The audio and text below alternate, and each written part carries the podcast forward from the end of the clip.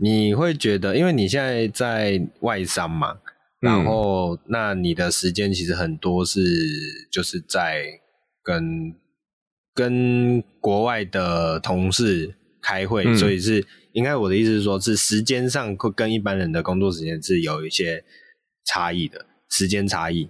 对，嗯、你应该说跟台湾的厂商来说会蛮大不同。哦，对对对，那你原本也待过台商嘛？就是对，对，那你会，你原本在那一边的时候工时长吗？呃，长啊，也是长，也是长啊。现在是长还是是不一样？嗯，我应该这样，以前那时候长，但下班就下班了。哦，在台场，不管你在红海、广达、英业达。嗯嗯嗯，啊，如果是讲工程师的位置的话，下班就下班，嗯、因为他们管的比较严。像甚至红海，你下班或如果是工程师，职位阶比没那么高，嗯、你回到家你是没有办法看信的。哦，对对对对对对，嗯，他们管比较多。是那，嗯、呃，所以你要么就是在公司待很晚，但是下班之后就不会被干扰。而、啊、我现在这种状况是，反正手机就收信嘛，然后通讯软体就是都是挂在手机上，所以其实都是干扰。所以你会觉得哪一种模式你比较习惯，或是也不说习惯了，就是你自己觉得这两种模式，我还是会比较喜欢现在这样子啊。虽然说被侵入很深，但是至少我不会被绑死在某个位置上。哦，呵呵，但也是会烦呐，因为尤其像周六早上，或者有时候就是呃，你要看有的同事就是真的蛮不尊重对方时间的。嗯嗯，嗯，然后我最讨厌的就是。就是有些同事他可能用那种通讯软体，然后我会比较喜欢，我就是直接把我要问什么问题我就写出来了，不管你有没有看到。对，哦，我就先我会这样分呐，就是我不急的，我就都会用 mail。是啊，我会用这个讯息的，就是急的。是，那所以因为好考量到对方是不是有可能。在休息，或者是，是下班后嘛？对。那那我们有一些同志就是，呃，印印度那边有时候他我们以为我们下班了，他们还没有下班，嗯，嗯，他就会丢讯息来，然后就丢一个 hello，嗯，然后赶后面没东西，就是你也不知道我到底要不要对我对，我不知道你急不急，那我到底要不要处理？对，这不是这不是台湾人也很常有这种，是啊，对，这跟国籍没有关系啦。像我说刚刚有时候一个时差的问题。嗯，就常常他们在发问的时候是他们的下午，但已经是我们的晚上了，就甚至我们的晚餐时间。然后你就手机跳一个之后，我想说，看那这我到底要不要回你啊？是，嘿是是啊，如果回了，其实是鸡毛蒜皮的小事，不要浪费我时间嘛。对 对，嗯，了解了解。所以我都喜欢，就像这样，我就会直接讲我要问什么问题。嗯，这样至少同事就知道。这件事情到底急不急？就是他可以在看了之后，他自己决定要不要做下一个动作。对对对啊！另外就是我昨天昨天在笔写的，啊，就是会开很满。然后以前你在办公室的时候，就是说，嗯、啊，反正就是啊，有一定要上厕所啊，就是就是出去嘛。那人家看到你不在位置上，就不会 cue 你。所以现在是不是啊？现在会都排的满满的，嗯，然后你也不知道你。就没有时间去上厕所啊！最重要就是又有人家开、嗯、开会超时，然后我只剩没多少时间，我要去蹲马桶的时候，我老板跟我说：“哎、欸，等一下我找你哦、喔。”啊，不过等一下我现在在跟人家在聊，你 stand by 一下。嗯，干，我到底要不要去上厕所？那就把笔电包进厕所。你知道现在有卖一款绿幕，就是可以直接背在背上。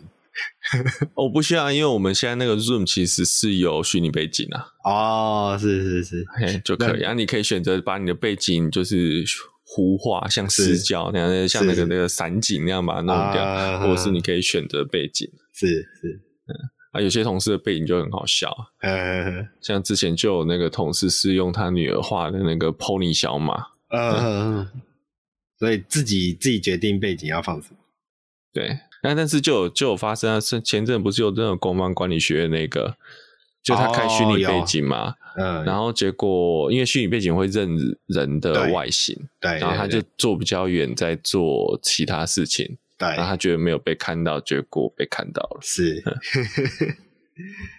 那也是蛮。那你你是要问什么时间吗？工时还是？就是因为我在思最近都在思考工时这件事情，跟嗯。不过我觉得也很难解决啦，因为就是台湾的产业环境，再加上我又是念机械系的，所以这种状况基本上应该是没有解。我是在想，有时候在想要怎么去调试这个部分。嗯，其实我都觉得工时长短是看个人啦、啊。嗯，那每个人的主观感觉，什么叫长，什么叫短，自己做就是自己改，自己决定了哈。也是。啊，不过我两两点分享，一个是。我刚刚也是看到在看一篇文章，在讲说睡眠这件事情。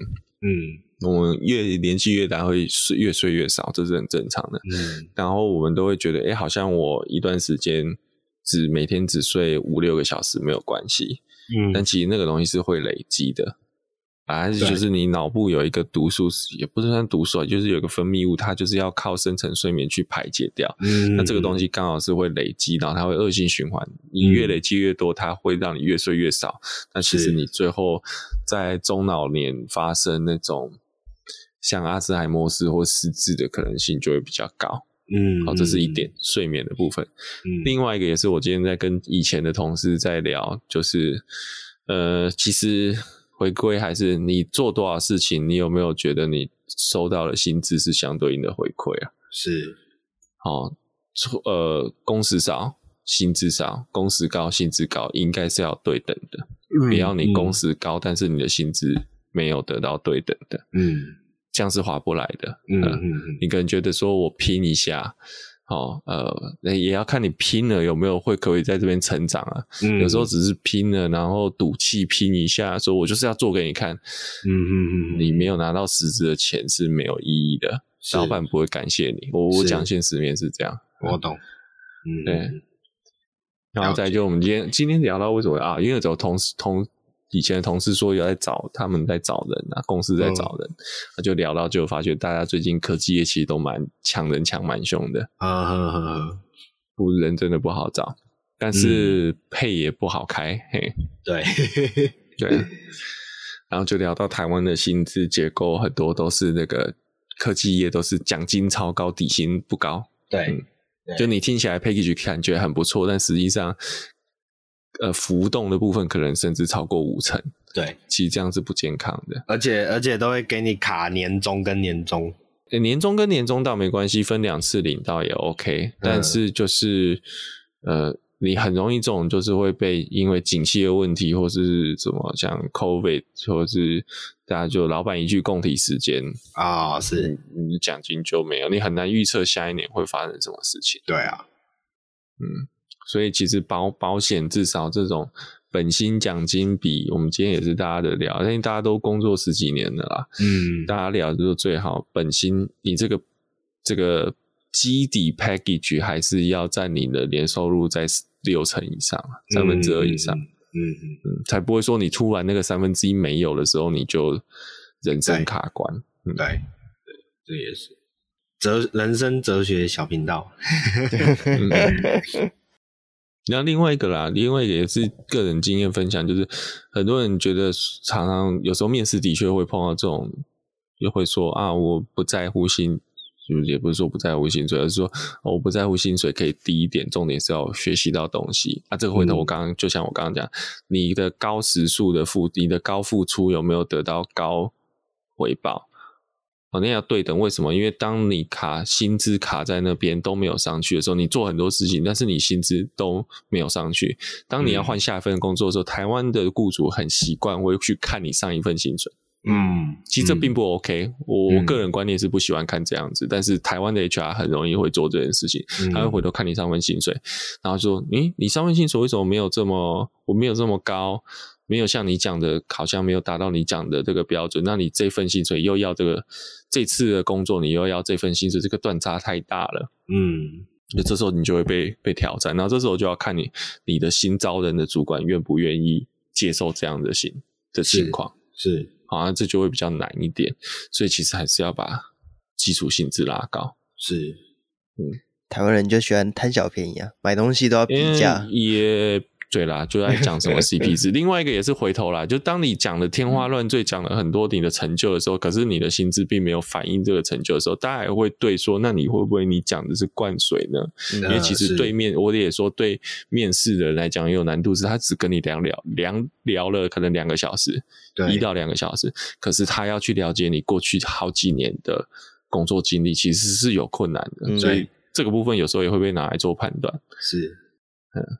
这时候我就不得说，有时候这种就会有时候机缘，在戏骨那个每半年就洗一次工作那种，嗯，你就很难追溯他到底有没有料。对，这也是我想问的啊，就是刚刚讨论的这个部分，其实有一个薪资如果要有明显成长的话，其实有一个关键就是要换工作嘛。是，但是以前又一直很常听到说，哎，你随便就容易换工作的话，其实你的履历会容易被。呃，没有错，啊、这个是这个这个也是，所以你不能半年就换一次。对对，也没有到半年呐。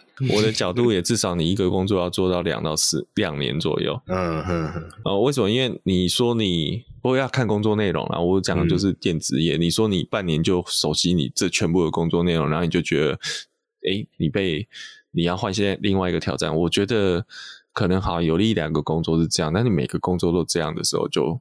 不太合理，再加上这对找的人也会想说，那我找你进来，我是半年之后我要再去找另外一个人，嗯嗯，好，那这就会打个负分嘛，嗯，好，那那的不过的确跳薪资是用跳的比在公司内涨来的快，因为你跳，嗯、老实说啦，如果真的你的价值够好，跳基本上都是十趴以上在跳了。呵呵呵呵，我讲现实面，嗯嗯，哦，因为人家要你的话，哦，大家都十趴，可是你在一个公司里面，一年可以调十趴薪水，年年都可以调十趴薪水的几率很低啊。嗯嗯，嗯，除非你碰到一个刚好公司的状况大好，是，哦，或者是你老板就是也除了大好以外，你老板也很器重你，嗯，那嗯，那这这种公司就可以带。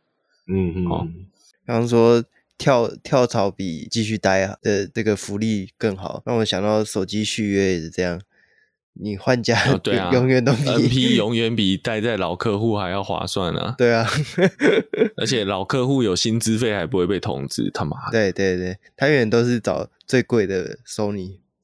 对，然后明明明明同样，我就讲，我就直接吐槽啦，那个。那个 MOD 那个光世代啊，嗯，就明明那个中华电信的网络费率就是，诶、欸，可能假如说一百四十有更低的签约价的时候，他都会用之前的旧的合约价给你算的。哦，对对对，对啊，然后每次都是要续约的时候，发现哎呀，为什么你都没有主动通知？嗯。然后还说老客户，我们最爱老客户。对对对，老客户是心中的软肋。看，然后等到那个出事情的时候，你自己要自立自强。我真的是，我现在的手机门号已经跟着我去了各大电信都走过一轮了。所所以你有你有再回去最一开始那个？有啊，有有换换回去过。啊，还是反正就是跳来跳去就，对对，就就跳下去啊，就是每每每两年我就换换一家，跳，对，到约就跳，对啊，因为续约总是福利最差的。对，我还记得最早我在远传用了五年吧，然后我要解约的时候，他就说你是我们的 VIP 客户，哎，然后你想说。我 VIP 也从来没有便宜过啊！那时候就要回答 VIP my ass。有事没事，打开 Podcast，收听四轮后最 news，分享车界大小事，管你开 Focus 还是 Altis，收听四轮后最 news，我们陪你到路上奔驰。哈，大家好，我是蜜龟，我是卷毛，我是学长。好，那本周呢，我们要来聊一个话题，是最近我在 PPT 上面看到啊，就有人在聊说，车上有哪一些电子配备是非必要的，但是有了之后就用过就回不去了。那这些配备里面，文章里面有举例啊，像是什么 ACC 啊、环景啊、倒车显示啊，呃。电动收折的后照镜啊之类的配备啊，那我觉得这个还蛮有趣的，因为有一些东西不一定是对应在每个人身上都是一样的。因为像倒车雷达或者是倒车显示，我的车都没有，那我也已经开习惯了，这个就我就觉得还好。对，所以觉得我们可以分别列出几个觉得用过就回不去的东西来分享一下各自的经验。那我自己就先来分享一下几个我觉得用过之后真的很好用，我如果未来买车一定会考虑的东西。那我觉得第一个就是 ACC，ACC 这东西真的是在高速公路上，特别是塞车的时候。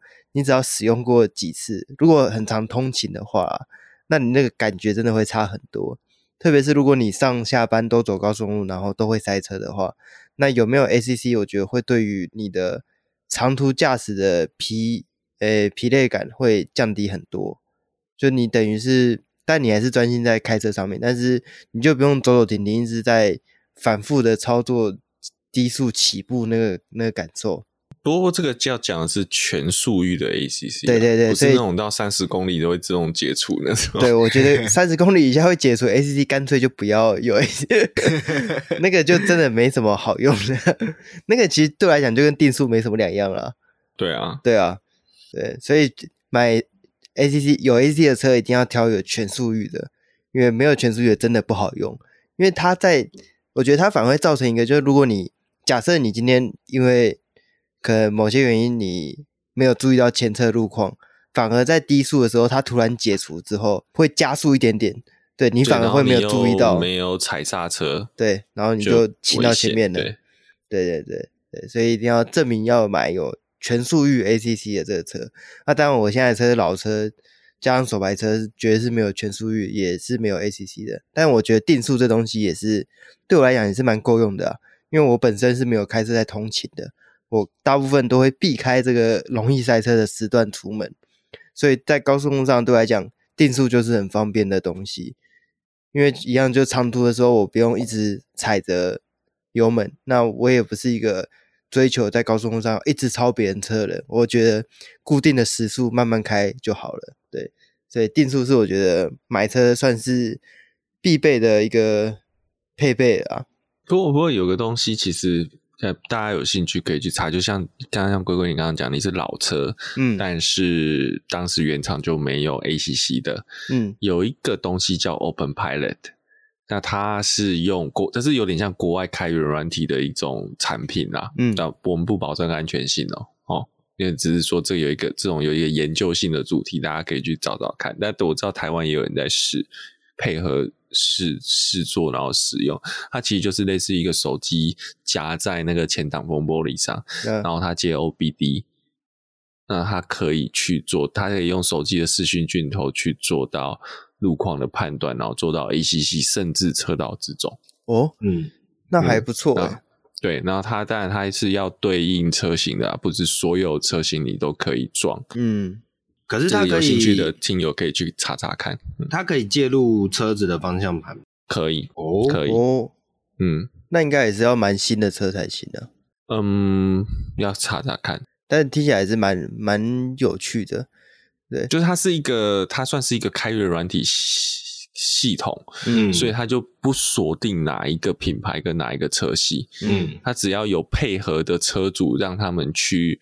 调整他们的城市码去做控制讯号的呃这个变更跟呃测试，嗯，那它就可以它就试出这个版本给给那些人用，但你要花钱买它的机子就是了，嗯，对，对啊，因为毕竟 ACC 在国外其实已经是很久的东西啊，我记得早在零三零四年的时候就已经有蛮多的汽车上面就有搭 ACC 了。只是在台湾近几年比较流行而已，嗯，但技术也是越来越好了。以前的可能就没有那么精准，对对。但这个回头原厂的还是最最安全，整合性绝对是最好跟最安全的了。嗯，对，嗯嗯，因为原厂都经过无数的测试，除了特斯拉之外，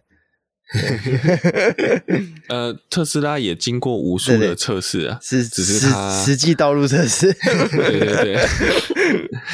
这让我想到，我们不是那天聊到说，那个特斯拉会判断就是旁边那个公车尾巴的人行嘛，啊、然后他就紧急停车。对对对，然后不是那天有一个说，那个如果有人穿着 T 恤上面有那个禁止行驶或是 Stop Sign 的符号，特斯拉看到会停下来。呃、嗯，好像也有发生。然后接下来又有网友，我觉得这个也很好笑，说那如果有人穿着道路符号的 T 恤，然后走在特斯拉前面，会不会被碾过去？哦，可能会。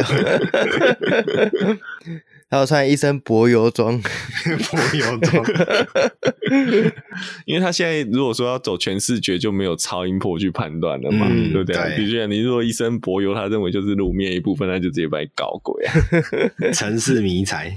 对，我是我是记得前阵子有一个有一个消息是说特斯拉辨识到满月的状况，然后他把它判定成是黄灯，黄灯对，有对，然后 这个其实就差不多跟那个公车那个差不多时间，对对对 对对对，所以特斯拉就各家车厂都是在场内这个封测啊，各特斯拉就是公测，每一个对。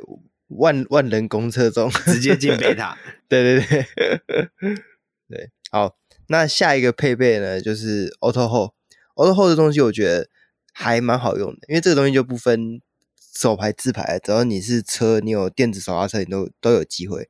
但我觉得特别是，有一些有电子手刹车的车不一定有搭配 Auto Hold 这个功能，这是让我觉得很疑惑的，因为在我的。在我的思考里面，这两个东西应该是可以搭在一起的。嗯、应该他说话不冲突啦，但是你要回头还是我要判断什么时候 Auto 要启动，有那个感知器跟那个电脑逻辑在那里。嗯，对对对，那毕竟电子手刹车只是取代手刹，它只是用对对电动电机马达跟一个按钮去取代你拉跟那个整个拉线拉杆的这个机构而已。嗯，对。那 Auto Hold 我倒是觉得又要再区分一下，是那种。只要你停下来就停住的，还是有另外一种是斜坡 auto hold，嗯，就是有有有角度它才会 auto 啊，就是平的话它就不会。嗯，像像我之前有试过宾士啊，我觉得宾士的很，我觉目前觉得宾士的最好用，就是它只要打开之后啊，你刹车用力一点踩，它就会有 auto hold。那如果你是轻踩，它就不会有 auto hold，所以同样的红绿灯，你可以选择你停下来的时候，它会不会帮你拉手刹车？就是现在很多车是停下来就直接拉手刹车，但其实如果你前面停了一个五秒的红绿灯，那就不是那么的方便。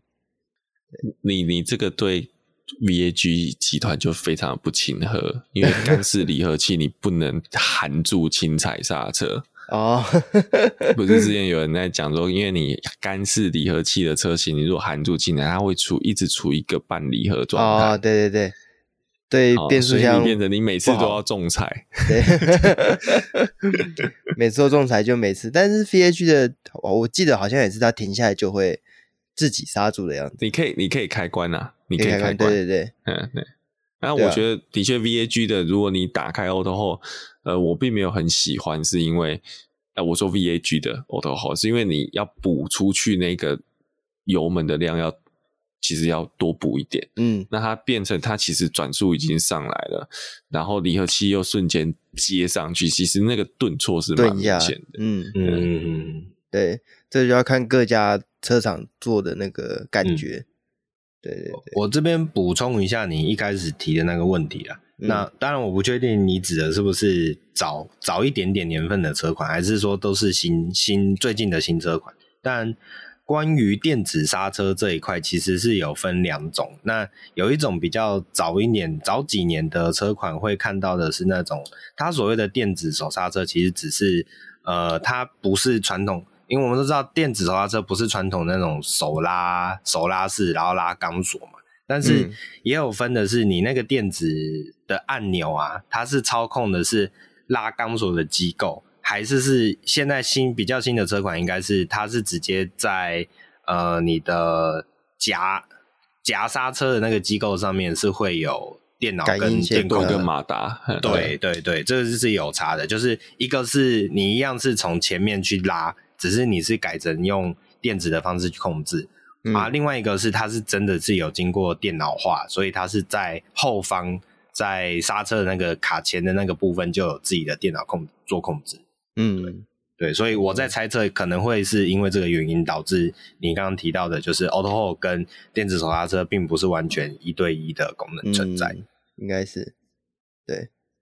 好，那 Auto Hold 讲完，下一个就是这个 Keyless，也是我觉得用过之后还就是回不太去的功能，因为不用拿钥匙出来开门，真的是蛮方便的。虽然我个人是从用手转钥匙，嗯，然后一路进化到用按的，就是会哔哔两下这样，然后一直到之之前有试过这个一那个 Keyless 的车，Keyless 这个功能真的是很棒，而且我记得宾士有几年的车很特别，就是它它是无钥匙进入，但是它上车之后要插钥匙，嗯，那个超机智的，就是你 我都已经不用拿钥匙出来，然后就能进车门，然后结果进去之后我还是要把钥匙拿出来再发动。就是感觉就很怪，对。但我的车也很特别，我那台是零大概零五年到一零年的 BMW，大部分都是这种设计。就是它的钥匙，如果你没有选配这个 keyless 的话，它钥匙一样是看起来像感应式的钥匙，但是你车门要用按的嘛。然后上车之后，它也是有一个引擎启动钮，但是你钥匙要插进去，它才能按那个钮启动。我记得 Fofo 好像也是这样设计，对不对？呃，对，呃，不过它是对啊，插着不用转，它要塞进去，对，要塞进去。V 六十 P 三世代跟 P 三世代 V 六十是要你要卡进去，对对对。可是这有有就你发动起来之后，其实你可以把它拔掉。对对，B N W 也是。对，对我就觉得这个功能也是蛮，就是感觉它应该是可以。不过还有，因为因为 V 六十没有 keyless，所以哦，原厂没得选，都是要把对呃、嗯、V 四十才有 keyless，那 P 三是在 V 六十，你总之还是要把钥匙掏出来开门。嗯，没有，你那个叫做，其实你那个是叫做仪式感。哦，就是你远端在家上班，你也是要正装出席。那那个人资会有些公司人资有这样要求，所以你 即便是。无钥匙入车，你还是要把钥匙拿出来，然后插入，插进去，享受对，享受那个点火的那种感觉，感觉。对，不过这样也有一个好处啦，就是我这样子开，通常我都可以先开红火，再直接再再发动。现在很多新车都是你一进去，然后按一下，它就直接启启动了。是虽然应该是没没什么差啊，但是我的习惯还是我会想要等它仪表板的检查都跑完之后才发动。对，就一个、哦、对开，少了我觉得少了仪式感。对，我觉得开老车的人都有这种习惯，就是想要等它仪表板检测完之后再发动，才跳 红红，对，跳红火。对对对对对，那免钥匙进入真的是很方便的东西啊。对，所以如果买车有的选的话，还是选起来比较比较好。因为这东西都是你后续要加装是不好装的啊，嗯，就相对麻烦的，嗯，对对对。那再来一个是蓝牙音乐，因为我的车没有什么什么 Apple CarPlay 之类的，对，所以我的诉求只有可以无线听音乐，我就很高兴了。但我那台也不行哦，对，我那你怎么接？哎哎，这个就是很有趣，就我那台有那个 AUX in 的插头，嗯、然后我、嗯、刚好它那个。插三点五音源线的孔，下面就有一个点烟器，所以我就买了一个两百多块的那个蓝牙接收器。它一头是音源线，一头是接那个那个点烟器的。然后插上去之后，我的手机就可以连那个蓝牙接收器，然后就可以直接放音乐。对，只要两百多块就可以把你的就是没有蓝牙音乐功能的音响改成有蓝牙音乐功能音响。是，对。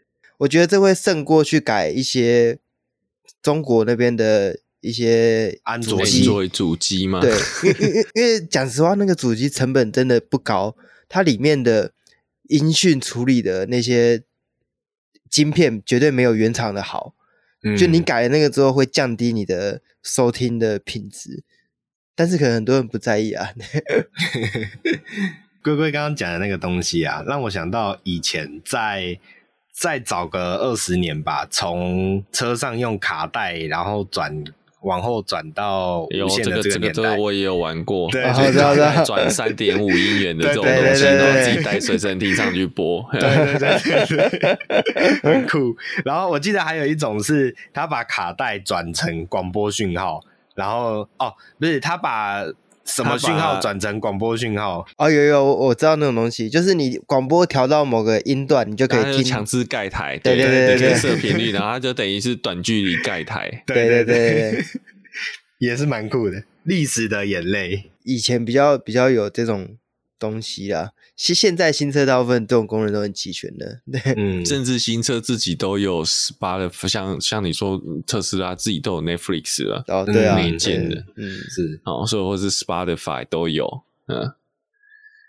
不过，不我刚刚讲像这个呃蓝牙这个蓝牙的接收器好了，然后龟龟你又讲到音源，嗯、其实这个又回答一个问题，我们先回头讲，就是有时候有一些安卓机。为什么它的音质会比较差？是因为它把喇叭的部分就不是透过主机的扩大机去推喇叭，它是变成用安卓机的音源去推喇叭，嗯、这样就推不动。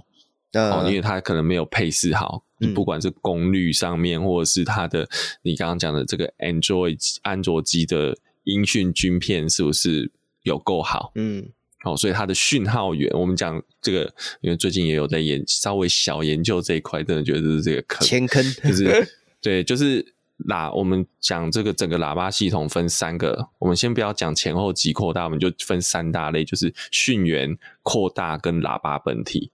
那有些安卓机是直接跳过扩大，它就去接喇叭本体，那那个推出来一定就不好听。那你刚刚龟龟讲的这种状况是说，你还是用车子本身的扩大机去推喇叭，所以这个是搭配好的，这个当然没什么问题。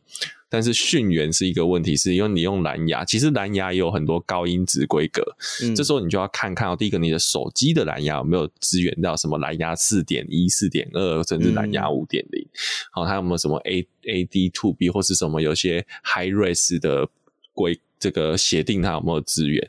那再就是你的手机有支援了，你的蓝牙接收器有没有支援？嗯，假设一边有一边没有，你还是是用比较烂的那个。那个协定在播音乐，嗯、那其实音质也不会好。其实我最近是真的在玩这个讯源，我还蛮有感的，因为我没有好的喇叭，我也没有好的扩大机。但是光是把讯源这件事情，就是把这个 M P 三的音乐，或是这种数位音乐，或者 FLAC 的音乐转成讯号这件事情，一个小小的讯源，其实真的就让音场有很大的变化。嗯，这个其实糟糕，我好像又挖了一个坑给大家跳。这是一个蛮好玩的东西，真的你会听起来有差，我就蛮喜欢他有有一个 YouTube 叫陈宁，我觉得他讲的都还不错。大家呃，不过他是讲家用音响啊，大家有空可以去看看他的频道。就是他在讲不好的讯源，你会听起来是你的声、人声跟乐器声各个声音看起来就是一个平面。嗯、那好的讯源、好的扩大机，你会有一个场面的感觉。嗯嗯嗯。嗯，我们汽车喇叭原则上都不差，尤其很多都标榜这种 BMO 啊、HNK，好，甚至 Volvo 有那个那个 B 那个 B 加 W，好，嗯。呃，但是因为其实讲真的，HNK 也不是最好的 HNK 啦，对，其他一定是还是有成本考量，但总之已经也不差，绝对比你的电脑喇叭好，或是比你两千块的蓝牙耳机好很多，嗯，那但是。我们怎么样可以让这个音响发挥到更好的效果？其实讯源是大家常常会忽略的一部分，所以这个可以大家可以去留意一下，可以参考一下。对对对对，好，那基本上机车诶，汽车的配备大概大概是这几个我，我我会比较介意啊。对，像什么倒车雷达啊，或者是倒车显示啊，这些我就觉得可有可无。有当然是很好，但没有的话，其实。不会影响我个人开车的习惯。对，好，那换卷毛。哦，好，卷毛。好，那关于车上的配备，如果说要用过都回不去的话，我第一个会想到的是抬头显示器 HUD。哦，对，嗯，对。那诚如龟龟之前的经验，就是我目前开过的车也都是比较上个世代或上上个世代的产品。对，那呃，有的时候啦，确实，呃，应该说，呃，有的时候在路况路况的辨识下，比如说稍微速度是比较高的状况下，那这个时候我要了解一下我车子的状况，不管是档位也好，或者是时速也好啊，或者是有一个诶、比较常遇到的是你你。听到测速照相机，然后你准备要减速，这这这不良示范。对，不过总而言之，就是有时候其实我在有数的状况下，我想要去掌握我的路况的时候啊，这个时候再尝试去低头去看我的仪表板，然后再把视线拉回来前面的路况的这个转换的瞬间，其实确实是会有稍微不舒适，还有稍微会有一点迷航的那种感觉。就是你的头的视线往下，就就已经有一个动作要去找你的仪表板，然后再一个动作抬回来以后，你又还有一个另外一个动作要去找你的路面，所以这个是稍微有让我觉得略略的不适，当然没有到完全说不行，但是就是自从使用过有 HUD 的车款之后，确实可以感觉得到这个它的那种。舒适度是比起你把头低下去找仪表板，然后又再要再抬起来的这个动作是好上不少的。对，那当然，嗯、当然你说没有 HUD 就不能开车嘛？当然也不是啊。那只是就是比较切题，这个今天的这个主题就是用过之后，真的会觉得，如果有一个呃。是合适你眼睛焦距的一个虚拟显示在前方，确实是让我在道路的路况掌控上有更加的顺畅感。我自己是这样觉得，嗯、对吧？所以这是我第一，我觉得第一个算是用过以后有点回不去的东西。嘿，你你讲的这个是原厂的还是外挂的？哦，我知道有外挂型的产品，那我是觉得其实用的是原厂的。我用的是原厂的，对，我的经验是来自 U 六跟 UIX，对，没有啦，但我必须说，对，我必须说 U X 的那一套确实视觉感是还不错啊。不过 UX 那一套其实也不是他率先使用啊，因为在呃那时候我还有试驾过那个 S Class，其实那时候也就有，然后我不记得 BMW 的 X One 那时候也有类似的东西。对，只是各家的功能会有多多少少会有一些差异，但是总而言之，就像学长刚刚提到，其实现在有很多做那种外挂式的这这一类的产品，然后它甚至可以直接联动到你车子的一些，诶，我记得它是用 OBD Two 的接头嘛。然后甚至可以去联动显示温度也好啊，水温也好啊，这些都有一些讯息，你都可以把它读出来。所以我自己觉得这个 HUD 没有一定要局限在原厂，当然原厂一定有原厂更合适的呃整合，比如说会有一些整合道路导航啊，整合速线提醒啊这一类，或是整合所谓的那个刚刚提到 ACC 的段位啊这一些。对，那当然原厂的配合度一定是最好的，但是我觉得就是这个使用的情境下，呃，这种这种配置就不一定是原厂配置，也有可能是你外挂产品配置，都有它的好处存在。嗯，对，对，大概是这样。好，呃，其实我自己分享一下外厂的那种，嗯，抬头显示器，我也试过蛮多个。嗯，但是其实真的让我觉得可以接受，我不敢说满意，嗯，可以接受的，我目前只有一个，嗯，就是那个 Vega 的抬头显示器，但它也是最贵的，哦、嗯，但很可惜，Vega Vega 这个这间公司已经不见了啊，是哦，所以对，所以你现在要接，你买不到全新品，对，你买不到全新品，你现在只能去搜。收二手的，不是我要讲，我们接不到叶配，对，接不到叶配了，这间公司好像就不见了。是，对，我自己现在车上那个就是 Vega，嗯，然后是有车友在配合那个三 D 猎印做的很像战斗机的抬头显示器，哦、然后配合我这个车型的仪表板弧度，嗯。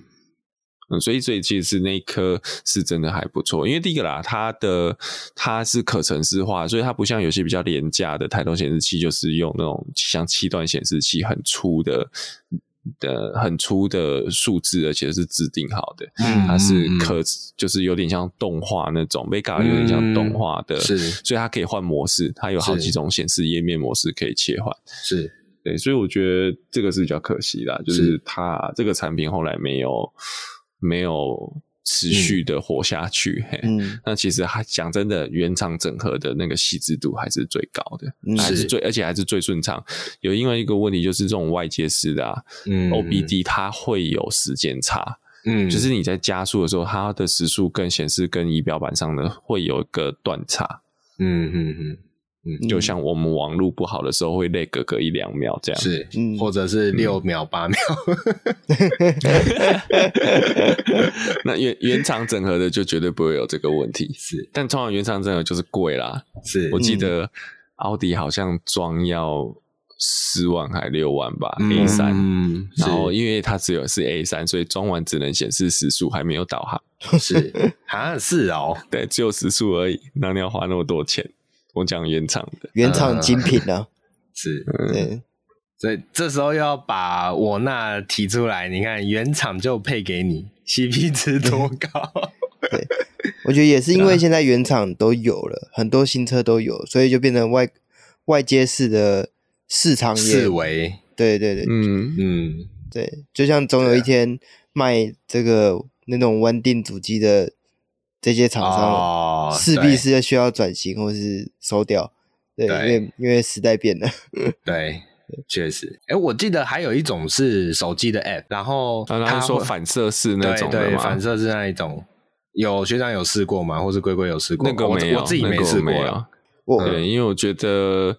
我要放一个第一个啦，我既然要放在车上的东西，我就是要下车熄火，我不带下车。哦、理解对。那手机第一个，但我手机我可以放一只不用的手机去做这件事情，放在车上。嗯、但是你就要考虑到，那接下来我的我车子在那边晒太阳的时候，对哦，呃，对，这个这个手机是不是还撑得住？对，我讲不是行驶，我讲的是停车晒太阳超热的时候，是，那这手机的电池会不会挂掉？会不会有烧起来的危险啊什么的？所以我后来没有去使用这样的产品。嗯，呃，而且你那一只手机要接网络的话，你要马上配一支配一张 SIM 卡给他，你你要再配一张 SIM 卡，或是你要再开，然后再就是你手机又不可能丢在那边，你又怕晚上停在外面的时候会不会呃就有点麻烦？是是是，对。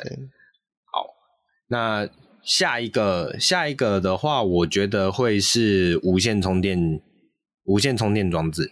嗯，就是现在的手机其实越来越多配备无线充电的功能。然后，其实目前越来越多新车的车款有配备所谓的无线充电盘呐。但是，其实那也是这。一两年的新年式才开始有比较多这一类的产品，因为再早一点的无线充电技术其实还没有那么成熟，我认为相对没有那么成熟。但是我是觉得，慢慢的在这几年，接下来的三年五年，应该会越来越成熟到可以更实用性。那刚刚也提到了嘛，因为早年的车的话比较多，就是。呃，比如说我自己的车啦，我自己的车比较也是比较偏老车。那我在需要一些，比如说导航啊，或是我需要所谓的竖线的一些提醒的时候啊，我目前都是用手机架在所谓的手机架上面。那手机架的形式当然是不拘啦，但是刚刚就有提到啊，因为现在越来越多整合性的呃新车，就直接整合性这些功能在你的不管是车机上也好，或者甚至是在你的数位仪表板上面也好。所以，其实你的手机其实越来越可以从那个所谓的手机架解放出来。那除了解放出来以后，嗯、呃，再要回去接线的话，我觉得就有点多余，也不是说多余啦，有点不是这么的顺畅，对吧？因为我自己试用过几次无线充电的这个功能以后，就觉得它的好处就是，你想要把它这个东西拿起来，你就随时就把它拿起来；但你想要随时放下去的时候，它又可以继续帮你做充电。所以我觉得，在未来的几年，这个无线充电盘的这个功能会越来越有它的必要性。对，嗯、那当然啦，因为目前的充无线充电技术还不成熟，这个情况下，手机充电速率其实是比较慢的。那另外就是手机也会容易发热，我觉得这是近几年还在呃慢慢在走的中间的那个路程啊，对啊。但我觉得之后几年应该会有更。越来越成熟的产品出现，所以这个为什么对你来讲是用过就回不去啊？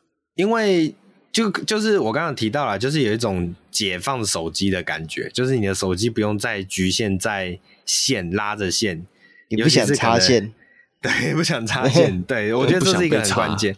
哎、欸，这也是，就是我觉得这是一个很关键。尤其是我有一个经验啊，这当然不是，我不确定这个经验是不是因为我自己太蠢。就是我把我的手机接在接了线以后，架在我的那个手机架上面，然后有一次不小心过一个大弯的时候，手机就喷了。那喷了以后，他又带着我的线到处乱走，然后就当下，因为我又是。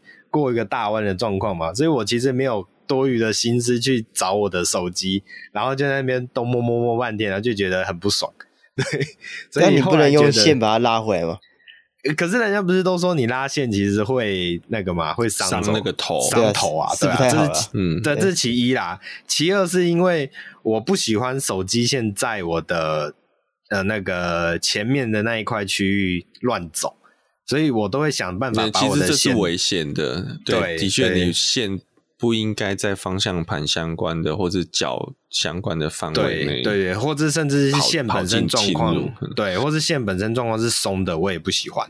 所以，嗯，我我指的线松的，就是它没有一个固定的线路，对，所以我就会变成我就是从点烟器拉出来以后，我就找各种地方把它，比如说那个内饰件的缝啊，我就把它硬塞进去什么的。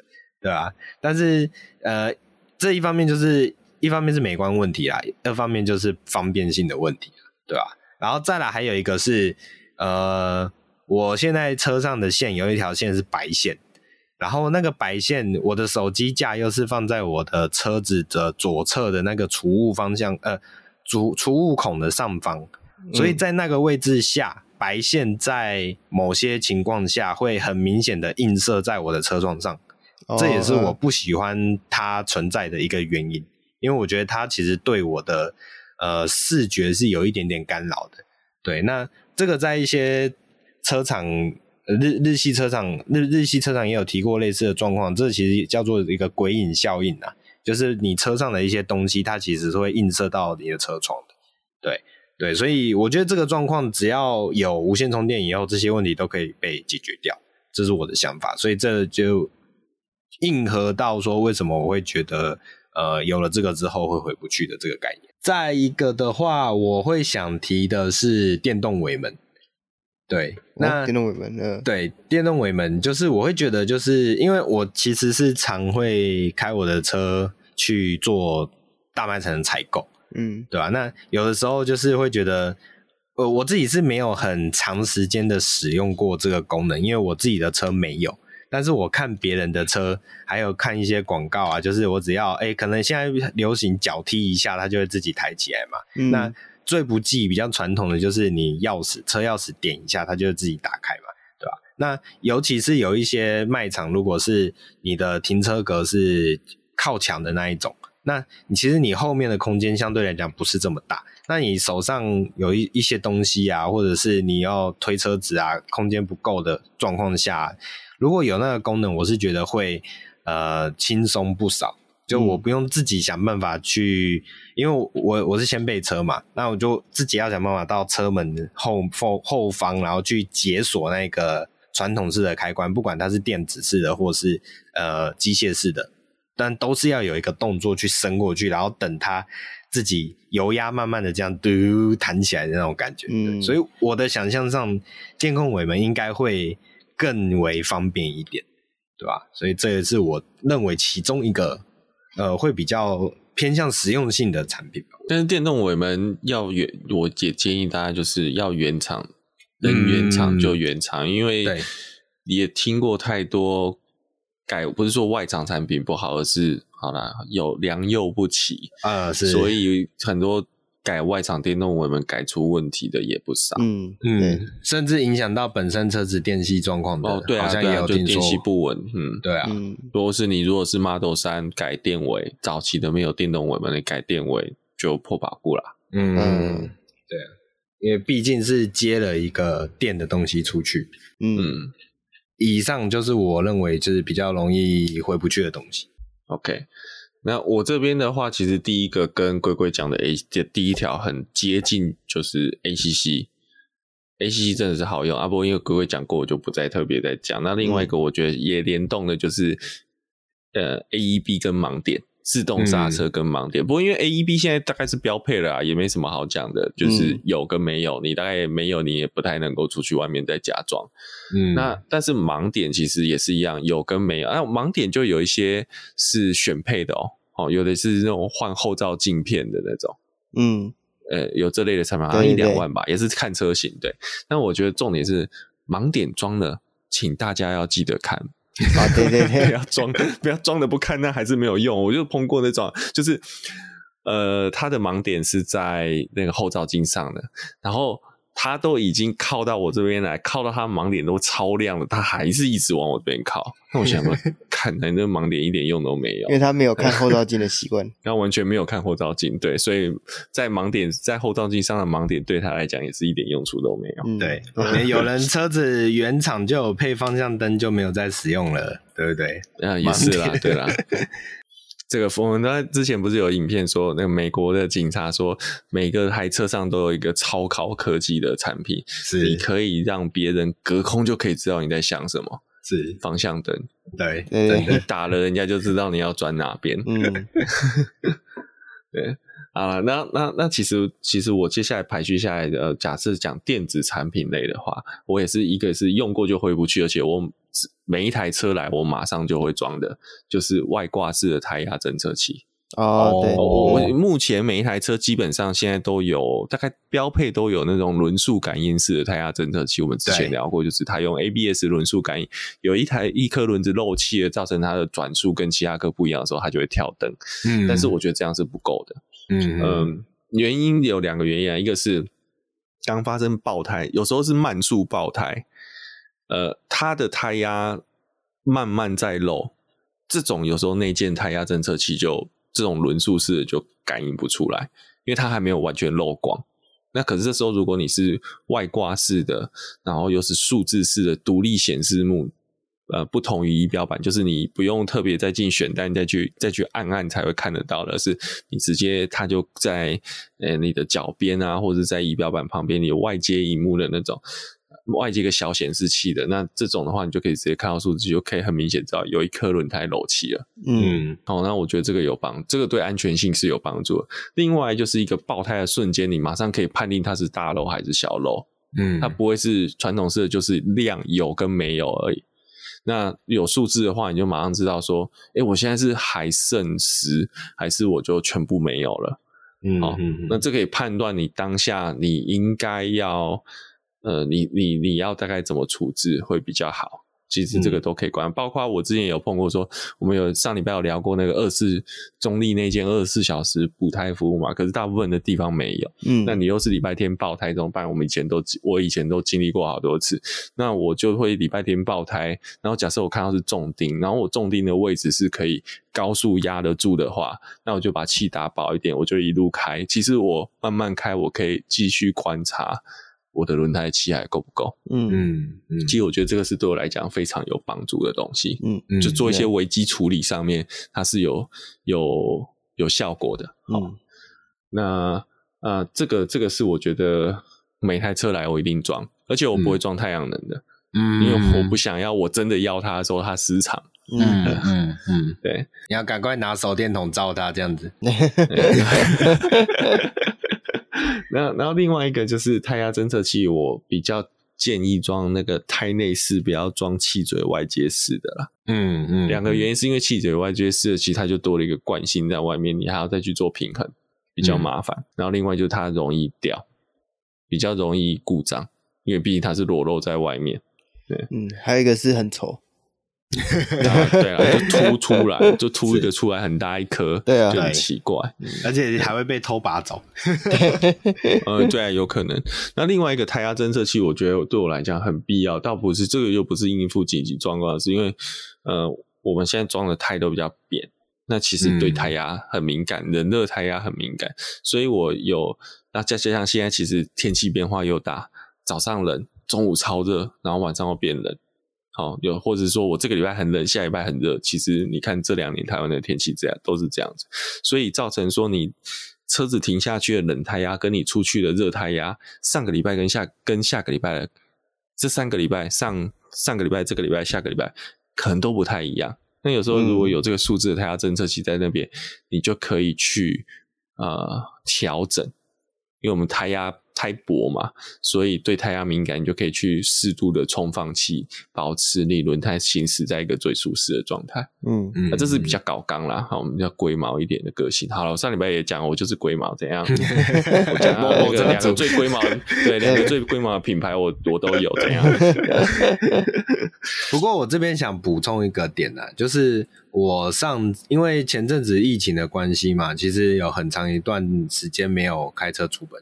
然后在后来比较趋缓的时候，我就、嗯、呃车子开出去，然后觉得我胎压怪怪的，我就找了我家附近路边的一间呃轮胎行去跟请他协助帮我确认一下胎压。然后因为我车上现在的那一款充电呃不是充电，不好意思，我现在车上那一款胎压侦测器啊，大概已经装了五年吧，好像已经到寿命了，所以我那时候就顺便问他说：“哎，你们这边有没有在？”呃，帮人家装胎压侦测器啊，然后他，呃，我本来是想说，就是他有没有自己常常用的配合的品牌，对，然后他居然跟我说他没有在装这种东西，然后我说我就好奇说，诶，为什么会轮胎行没有装胎压卖真的卖胎压侦测器？然后他就跟我说，因为现在很多车子原厂就配了，对，那、嗯、这会不会就回到我们刚刚提到的类似的状况，就是当原厂越来越多有。直接配备的这种功能的时候，后来那种外挂式的胎压侦测器会不会有渐渐视视为退出市场这种状况吧？已经有这状况了，呃、我，我觉得已经有。有对啊，对，因为 ORO 就已经没有出新产品了。哦，是，它就是一直旧产品在卖。对啊，不过不过现实面还是有点差距啦，因为讲说。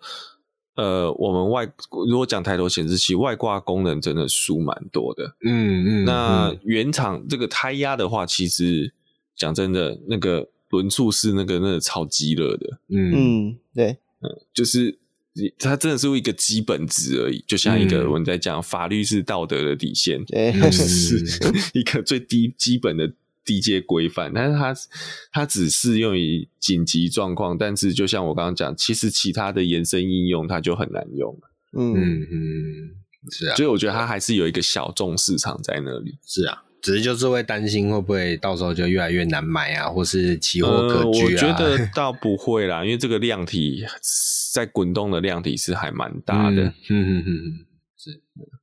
甚至有些哦比较高阶车款，它虽然是中控整合，可是它呃像我我后来那台车就是，呃我原本以为跟上一代一样，中控胎压是用轮数，因为它没有特别显示数字嘛，嗯、就后来在换轮胎的时候才发现，哎、欸，其实它是用发射式的发射器式的胎压侦测器，嗯，所以我后来是只有另外再买一个主机去配合它，嗯嗯。嗯，对，所以其实那个还是有时候还是有。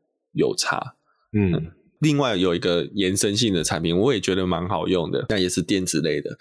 我刚刚讲了，因为我会去看胎压，会去因为不同的天候状况，我会去调整胎压。嗯，那以前我就用车上原本附的是差十二伏的那个打气筒、打气机哦。那十二伏你就觉得稍微有点麻烦，因为要第一个，要么你要从十二伏，然后你就要进红火状态才会上电。嗯、那我的车本身后行李箱的十二伏是一直都供电哦，所以我不用，我就不用发动引擎。但缺点是，我要从后行李箱拉到前轮就很麻烦，因为它是接线的。嗯，所以呢，嗯、这时候我就觉得另外一个很好用的就是小米的打气机，或是类似的产品啊，嗯、那种自带电池的打气机。虽然它不可能说从把四颗轮胎都从煤气打到饱。嗯，但是它会爆掉，电也不够。但是偶尔做一些这个呃放气或者是补补一到两呃 psi 的这种的胎压的工作，其实它是蛮好做的。嗯，而且它很轻便，很小台，你就手拎着转一下就好了。呃，所以然后不贵。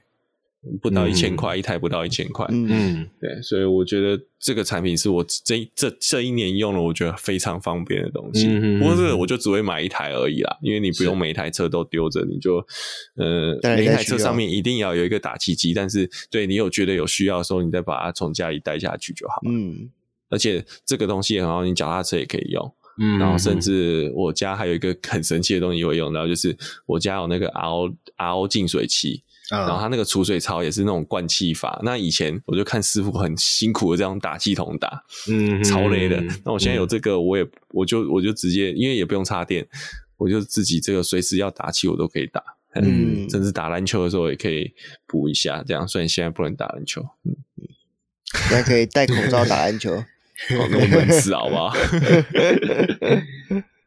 对啊。那那这个是我觉得另外一个我也是用过就回不去的嗯东西，胎压跟这个打气机嗯，我可以再补两个，但是不是电器类的吗？可以啊。好，一个是防水脚踏垫哦，而且要原厂，而且要原厂的防水脚踏垫。嗯，呃，两个原因，防水脚踏垫非常好用，是因为第一个下雨天，你鞋子或是你踩到泥巴，你可以丝毫不用担心的，你就直接踩上你的车。嗯，对。哦，因为防水脚踏垫好处就是。湿掉了、脏掉了没关系，拔下来冲一冲、晾干、吹干就好，你就可以装回去。嗯，假设你是原本那种车上绒布型的脚踏垫，那个湿掉就会开始发霉。如果你没有去处理它的话，对，它会开始发霉、开始臭掉，甚至你说泥巴刮上去了就超难清的。嗯，所以防水脚踏垫，这是也是我后来，呃。我只要有前车，我一定换防水脚踏，一定会买一套防水脚踏垫放上去。嗯。那为什么我说要去原厂的呢？有两个原因。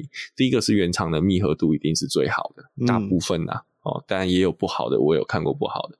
然后另外一个是考虑到，呃，因为自己开 Volvo，Volvo 很强调就是它的车内的无毒空间，所以它生自己原厂生产。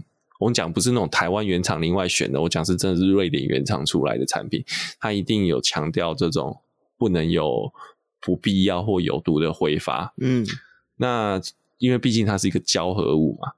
呃，这种就最怕那种天气热的时候，它会放出一些奇奇怪怪的东西。那只是原厂 Volvo 就比较不用担心这个问题。但如果你买外厂的脚踏垫，大家在高温曝晒下面，会不会有一些化学物质出来呢？这个我就打个问号，因为我也没有说没有办法说有或没有。但至少 Volvo 的我确定是不会有。嗯，好，这是防水脚踏垫，我真的超喜欢的，我每台车都会买，嗯、而且一定要嘿。所以原厂都一定会有吗？大部分的车型都会有选配，它绝对不会标配。嗯、嗯，哦，是，对啊，它但大部分都会有选，至少欧系车款我问都是有的。哦，了解，了解。我觉得这个买原厂另外一个好处是，原厂比较不会卡到踏板。啊、哦，对，有一些外厂就是这就是尺寸密合度的问题。对对对，嗯，就是因为原厂设计，它一定是要，呃，它毕竟是原厂配件，它要验过，嗯，它不能，嗯、它如果原厂都卖会卡住的，那真的是很瞎。呃，问对，很瞎。对对，那这个是第一个。那而且这个尤其是啊，你有有小朋友的话，小朋友上车根本没在跟你管鞋子底是湿的还是怎么样，对，直接踩上，甚至他也不知道他你是鞋子上面有泥巴，你就这样踩上去。嗯所以我觉得这个很好，因为它真的很好洗，而且因为是塑胶的，所以你把它洗完干又超快，嗯，你都不用吹它，你基本上在大太阳在外面丢十分钟它就干了。对，那你绒布的大概都要半个小时到一个小时以上，嗯，嗯，所以我觉得这个有差异，嗯，然后再就是好处是，你那个呃，你原新车的原厂脚踏垫你就都没有用过嘛，就把它收起来。到时候要卖车的时候放上去，哇，内装看起来跟新的一样。对，没错。对对，啊，这是第一个。另外一个的话就是细胶雨刷啊，就是带细的雨刷。那我这边就直接讲明牌子 PIAA，因为我为什么我现在也是每台车我都会有 PIAA 的雨刷。那我会，我不会每次都用 PIAA，我会 PIAA 跟原厂雨刷交错用。哦，因为其实不需，因为 PIA 真的蛮贵的啦。我从现在便宜了，现在我一一台车买下来大概一千五百块就有了，就大小只加起来一千五。那我那最早开始买的时候是一只就要一千五，呃，那那这个真的很伤。那 P 我直接直接指明 PIA 是因为，呃，台湾也有很多所谓自产自销的细胶雨刷，哈。然后或是叫软骨雨，或是那种软另外的那种软骨雨刷，我也有买过便宜的品牌，我就不讲了。我便宜的至少用过五六个牌子，没有一个可以动够久的。呃，而且通常会有个有两个原因，就刚刚换都很好，用了一个月之后就第一个坑开始跳，然后开始密合度不好，然后或者是就是刮不干净。好，那 PIA 目前我都没有碰到这个问题，而且我前挡都不用特别去除油膜。嗯，那另外一个就是为什么特别有讲到叫细胶雨刷？因为细那个细的雨刷它，它它其实是雨刷条上面有带一层细油。所以它在刷的过程中，它其实是有点像是，它除了把水刮掉以外，它有点像在镀一层膜上去的那种感觉。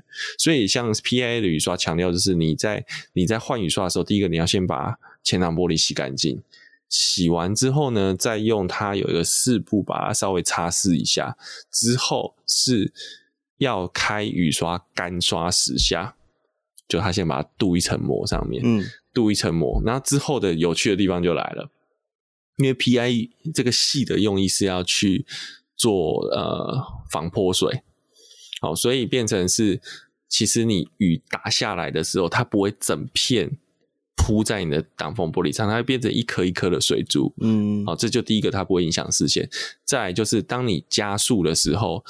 其实基本上都 六六十公里以上，我自己的这是我自己很切身的经历，有三有经呃 PIA 我用在三三台车上，三台车都是大概在六十公里以上，其实你可以不用开雨刷，嗯，因为水水滴就自己往后流了，嗯。所以这是蛮神奇的地方，嗯，那但我还但雨大还是要开雨刷了。我只是说 说就是小雨，然后六十公里的时候，如果有用 PIA 的这个雨刷刷使用过刷过的话，其实是可以不用开的，嗯，因为它自己水流就会往后流了，你前挡玻璃是一片干净。那这个也是我用过之后就就回不去了，就是后面都会换的，嗯嗯。哎、欸，学长，那我想提一个问题。就是你刚刚提的这个功能啊，嗯、其实现在市面上也有那种产品，就是你把前挡玻璃除油墨之后，然后再镀一层呃薄薄的镀膜，反正就是那种特殊药剂的镀膜。嗯、那嗯，听起来功能也是类似的，就是它会让你的、呃、目的类似，但是成分不一样，效果就会不同。然后另外一个问题是说，你要先你镀膜，大家还是会有一个问题，就是镀膜之后，你的雨刷如果用不对。我不会说不好的雨刷，嗯、我会说用不配合的雨刷，嗯、雨刷早跳，嗯、还是刷不干净。哦。理解你的意思。那 PIA 的特点就是。他管你什么烂玻璃，你不要真的不要太烂的就好了。好，就是你玻璃在一定对对对对，你玻璃在一定水平以上，它都有办法处理。啊，另外一个还有一个差异哦，PIA 的这种雨刷的使用就变成它只能覆盖雨刷刷得到的地方哦，雨刷刷不到的地方就没有啊。如果你讲的是那种去油膜，整片去油膜镀膜，那当然是整片玻璃都有，对，就不涵盖只有雨刷的部分。是是。然后另外一个就是镀膜也常常碰到的情况就是。你又去给人家洗车就洗掉了哦，对，好，这是另外一个问题。然后再就是一样，跟镀膜跟打蜡，你就是你一段时间你还是要去做重新的保养，你每年还是要再去重镀一次。对，那这样的话，其实你的成本上算不算起来合不合？因为我一支一，假如用我自己的里程数来讲好了，我换一组 PIA 现在有一千五百块，我可以挡半年到挡九个月到一年，那我镀膜会比这个贵吗？那我的效果是不是一样？而且再加上，就是说我换一支新雨刷，我就有全新的效果。甚至 PIA 现在你不用换整支雨刷箍，你可以换雨刷条就好了，嗯，那个成本又大幅下降，所以自己稍微做一点手工就可以省很多。嗯，我前阵子也自己买了一套来换。对啊，对，是。那因为 PIA 它那个软骨的又有万用头，所以基本上大部分的车型都可以通用。嗯，对。然后我真的强烈建议。除非你自己用过，觉得这个，不过这就是，呃，要要先先自己当白老鼠去试啊！我真的试了非常多组台制的矽胶雨刷，唉，真的没有一组堪用的。不过每每组雨刷搭在每台车上的效果都不一定一样。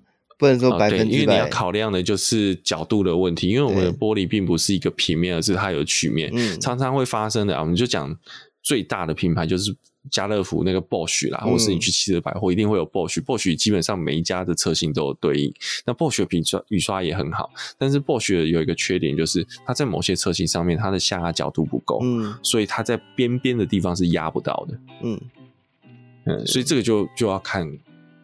车型看考量，对，嗯，这个就要自己去亲身的尝试过才知道，到底哪一家可以用的久啊，因为雨刷又至关重要。我认真讲，尤其像台湾现在，你看那个现在夏天，然后三不五时下午就一个午后雷阵雨，然后午后雷阵雨又是大到会淹水的那种。嗯，那所以你说雨刷重不重要？你不能说我真的等到我觉得不好刷，我再来处理。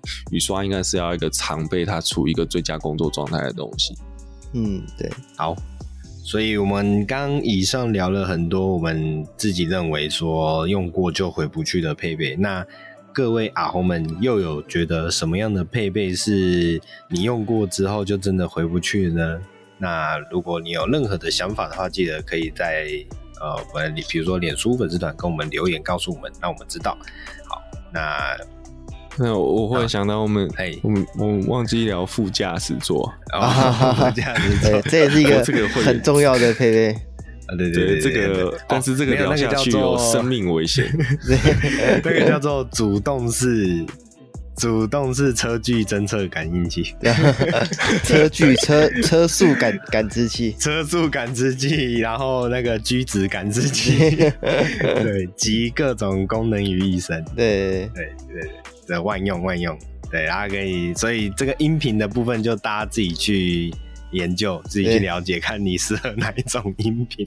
对，如果你没有也没关系，反正特斯拉要出机器人嘛。OK，OK，OK，对，到时候就放一只在我们的副驾驶座。好，那所以总而言之，我们这一拜的节目就到这边。那喜欢我们节目的话，记得帮我们按赞、订阅、分享，不管是脸书、Podcast、IG 或是 Facebook。呃哦，Facebook 讲过了，YouTube，没有对，中文跟英文有时候混着讲，总是会忘记的。好，那诶、欸，记得帮我们五星按赞，然后送评分。好，那喜欢我们节目的话，我们下礼拜再见，拜拜，拜拜，拜拜。